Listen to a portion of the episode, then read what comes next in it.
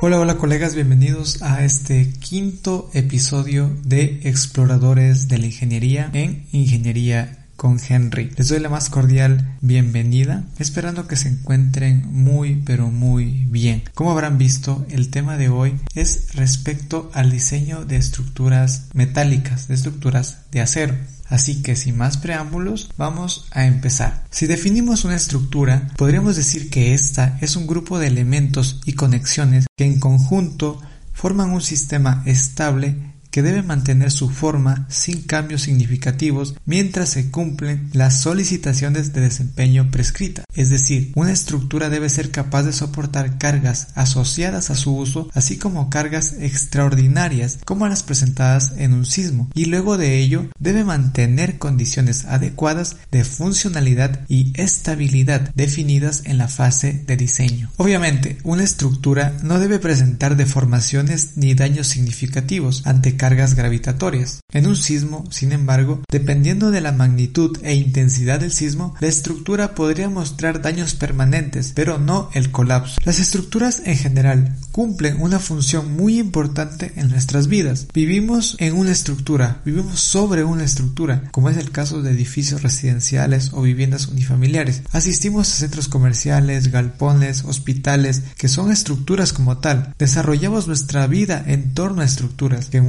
muchos casos son de acero. En varios países la construcción en acero se encuentra muy arraigada. Basta con dar un vistazo en las grandes metrópolis para darse cuenta que es un material versátil que puede ser empleado para un sinnúmero de proyectos. Cualquier persona podría pensar que es el material estructural perfecto. Sin embargo, a pesar de que tiene muchos beneficios, sus desventajas no son nada despreciables. La corrosión es sin lugar a duda el peor enemigo de una estructura de acero. La corrosión se define como el deterioro de un material a consecuencia de un ataque electroquímico por su entorno. La corrosión puede producir literalmente la desintegración de gran parte de la masa de un elemento de acero. Es un problema bastante importante, ya que un elemento bajo un proceso de corrosión fácilmente puede llegar a la rotura. Esto puede desencadenar, entre otras cosas, en un colapso estructural como consecuencia mayor. A pesar de ello, se trata de una desventaja que puede ser neutralizada a través de mantenimientos oportunos y adecuados, principalmente con la aplicación de pintura anticorrosiva. El mejor ejemplo de la efectividad de este proceso es la Torre Eiffel en París, que con la aplicación de pintura anticorrosiva en todos sus elementos cada 7 años ha logrado perdurar hasta la fecha sin problemas aparentes. Y estamos hablando de una estructura que fue construida en el año de 1887. A pesar pesar de otras desventajas como la susceptibilidad al pandeo, la fatiga o el costo de protección contra el fuego,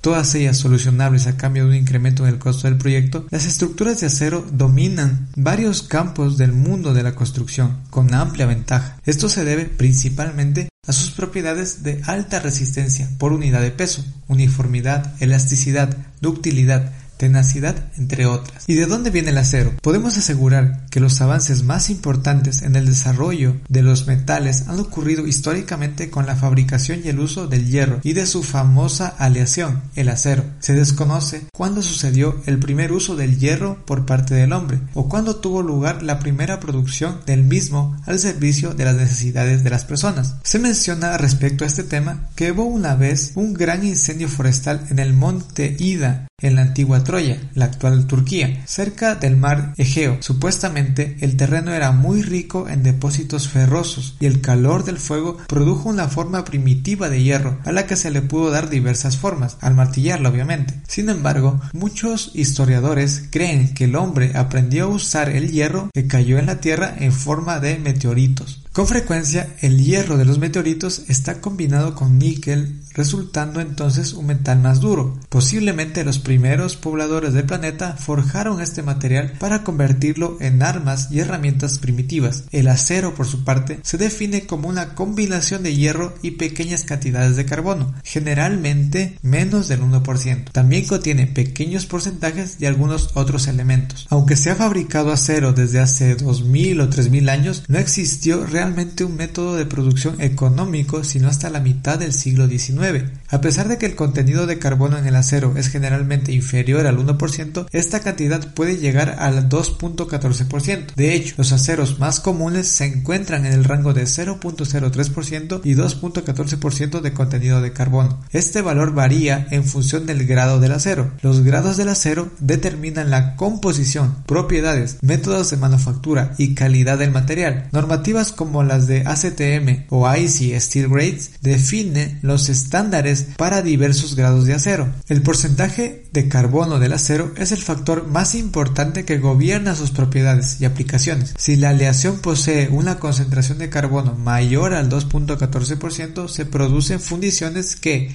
en oposición al acero, son mucho más frágiles y no es posible forjarlas, sino que deben ser moldeadas. En la búsqueda por varios de los tipos de acero, los elementos añadidos por lo general son níquel, cromo, vanadio, molibdeno, magnesio, silicio, tuxdeno, cobalto, aluminio, entre otros, consiguiendo con ello aumentar o reducir sus niveles de resistencia y elasticidad para incrementar las formas en que se puede aplicar este metal en la ingeniería contemporánea. Las propiedades y beneficios del acero como material estructural pueden analizarse de manera precisa a través de diagramas de esfuerzo de formación. Estas curvas determinan límites de carga que son de suma importancia a la hora de diseñar cualquier elemento estructural de acero. Respecto a este tema, el diseño estructural con acero como material principal no difiere en metodología general respecto a otros materiales. Asignación de cargas, análisis estructural, diseño de elementos, comprobación de premisas, análisis dinámico, etc. Sin embargo, existen responsabilidades por parte del ingeniero diseñador que vale la pena mencionarlas. La primera, seguridad. Una estructura no solo debe soportar con seguridad las cargas impuestas, sino soportarlas en forma tal que las deflexiones y vibraciones resultantes